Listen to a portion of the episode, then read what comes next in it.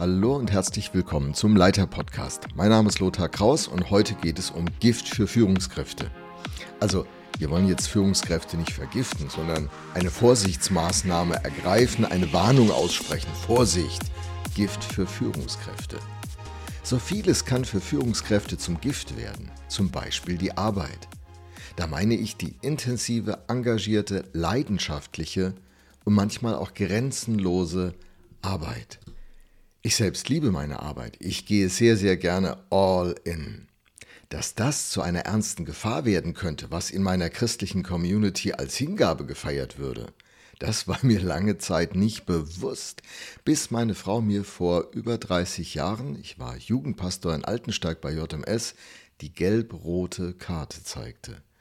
So geht es nicht weiter. Entweder machst du weiter so, dann ohne mich, oder du änderst deinen Lebensstil.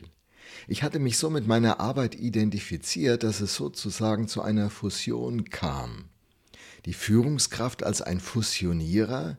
Ja, in der Literatur ist das eine Vokabel. Was meint man damit? Das ist ein Mensch, der sich so mit seiner Arbeit verknüpft und verbindet, dass er seine Identität über diese Arbeit äh, ableitet und das Ganze wird für ihn toxisch, giftig. Die Arbeit und er, das sind, die sind eins. Klappt es gut, ist man happy, ist es mühsam, erleidet man Rückschläge und Misserfolge, verdunkelt sich die Welt. Und auf diesem Weg kann sich der Fokus so verengen, dass es zu einem Selbstbetrug führt, den Andy Stanley in diese Worte gefasst hat. If I don't, it won't. Also wenn ich es nicht in die Hand nehme und mache, dann wird nichts draus. Ganz klar, das ist definitiv ungesund. Mehr noch, das kann einen vergiften.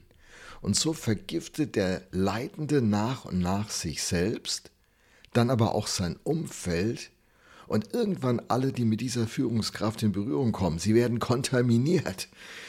Das, äh, das ist dann richtig schrecklich. Vergiftet? Das hört sich ja nach einem echten Thriller an, nach einem Geheimdienstkomplott aus Osteuropa. Vergiftet? Sind da giftige Substanzen im Spiel? Kann die Arbeit für eine Führungskraft zu so einer giftigen Substanz werden? Ja, definitiv. Wir sind alle herausgefordert, uns deshalb beständig und gut zu reflektieren, und es beginnt mit Fragen, die wir uns selbst stellen, Fragen, die wir in unser Umfeld hineinstellen und auch Fragen, die wir uns stellen lassen. Beginnen wir mal mit einer ganz einfachen Frage. Warum arbeite ich eigentlich? Und was sind meine Gedanken und Gefühle, wenn meine Arbeit richtig gut gelingt oder wenn sie eher mäßig bleibt, wenn die Ergebnisse schlecht oder gering sind? Was erhoffe ich mir aus meiner beruflichen Rolle und durch meine berufliche Rolle? In der modernen Managementliteratur spricht man ja von Purpose. Du sollst Mitarbeitern Purpose geben, Sinn, Bestimmung, Begründung für die Existenz. Das wird, wie gesagt, häufiger empfohlen aber in der Zwischenzeit auch immer häufiger hinterfragt. Mancher erlebt seine Erfolge und seine Arbeit selbst als eine Erlösung. Arbeit, sie erlöst aus der eigenen Bedeutungslosigkeit, Minderwertigkeit, Sinnlosigkeit, Einsamkeit. Nur bei der Arbeit erlebt sich ein Mensch lebendig als ein wichtiges Mitglied der Gesellschaft. Es war nicht nur einer, der in Vorständen großer Konzerne aktiv war und mit dem Tag seines Ruhestands in ein tiefes Loch fiel. Er hat es nicht für möglich gehalten. Welche Rolle Arbeit in unserem Leben hat, das erleben wir erst in dem Moment, wo sie nicht mehr für uns so zugänglich ist, wo wir in Rente gehen oder den Job verlieren.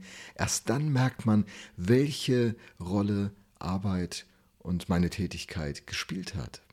Früher haben Menschen gearbeitet, um ihr Leben zu bestreiten.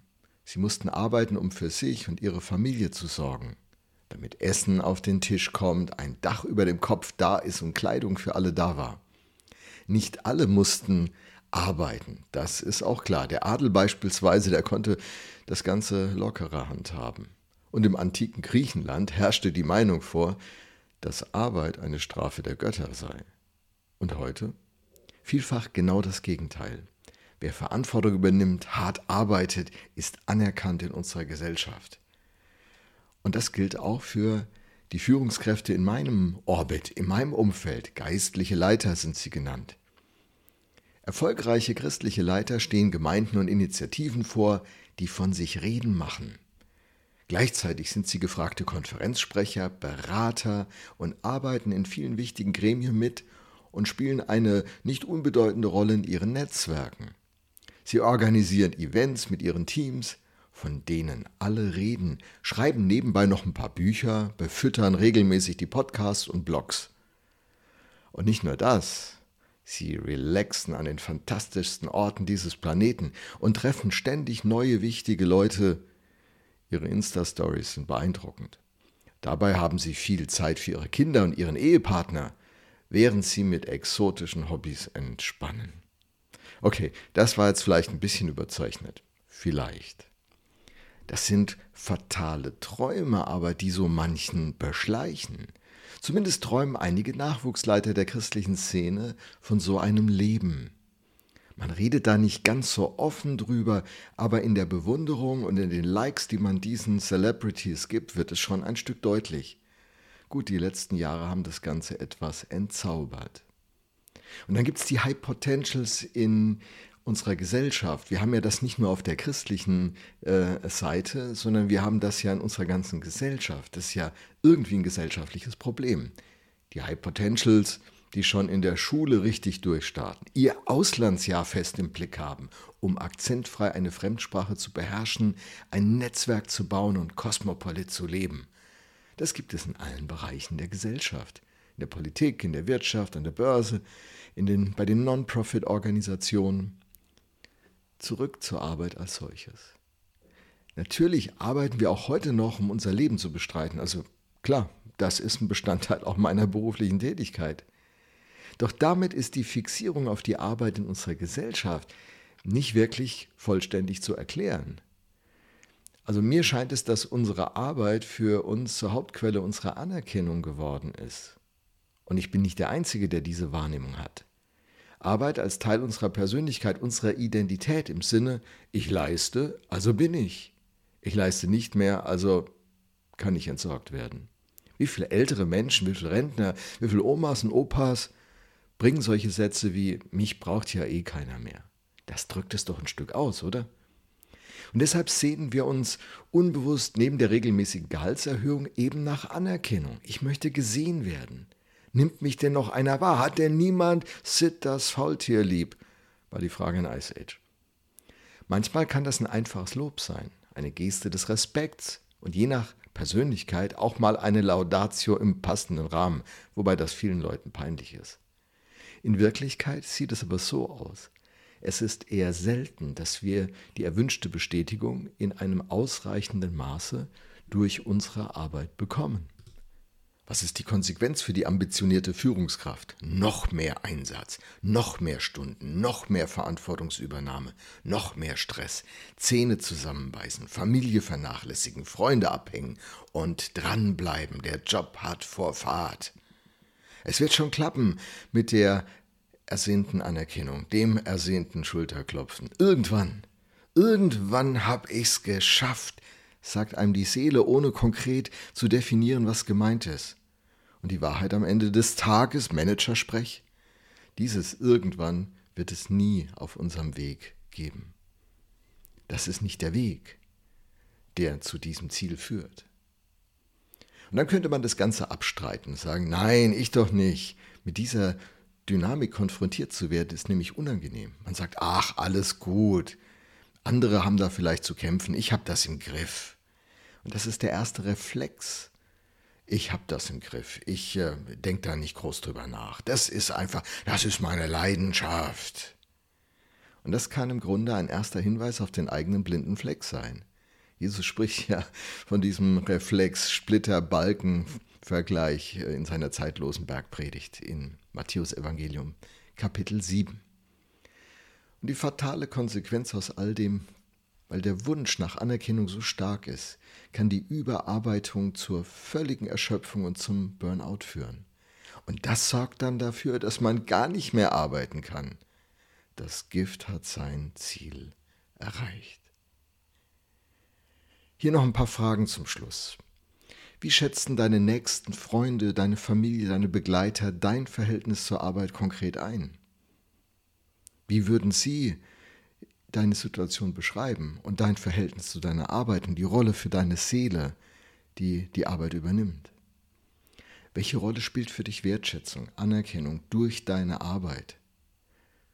Was sagen andere, wie sich dabei, dich dabei erleben? Welche anderen Quellen von Wertschätzung, Anerkennung und Lob gibt es denn in deinem Leben, die dir gut tun? Denn am Ende gilt auch das. Wir sollen einander ermahnen und ermutigen, sagt das Wort Gottes. Wir alle brauchen Ermutigung, brauchen Unterstützung, brauchen Begleitung. Ermutigung ist kein Zeichen von Schwäche, sondern ein, ein wertschätzendes, respektvolles Umgehen, ein Wahrnehmen und Anerkennen.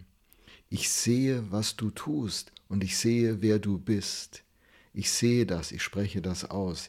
Ich anerkenne, ich wertschätze das. Ansehen kommt von Ansehen. Ich sehe dich, ich bemerke dich. Du hast hier einen Platz, du gehörst hier dazu. Du bist wertvoll, weil du bist. Und ja, durch dein Leben kann ein Unterschied bewirkt werden. Komm, finde den raus, geh auf diesen Weg. Entfalte deine Talente, entfalte deine Gaben aber tust zur Ehre Gottes, sonst, sonst willst du über deine Gaben und Fähigkeiten und Möglichkeiten dieses Loch stopfen, das nur Gott stopfen kann. Und dann wirst du dich irgendwann zwangsläufig ausbeuten oder nach der Erwartung anderer Menschen leben und hinterherrennen wie der Esel hinter der Karotte und du wirst sie nie erreichen.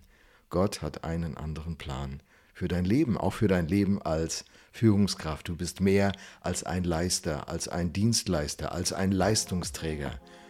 Du sollst das geliebte Kind von Gott sein. Klasse, dass du bei dieser Episode dabei warst. Ich wünsche dir jetzt noch einen richtig guten Tag, eine richtig gute Woche. Tschüss.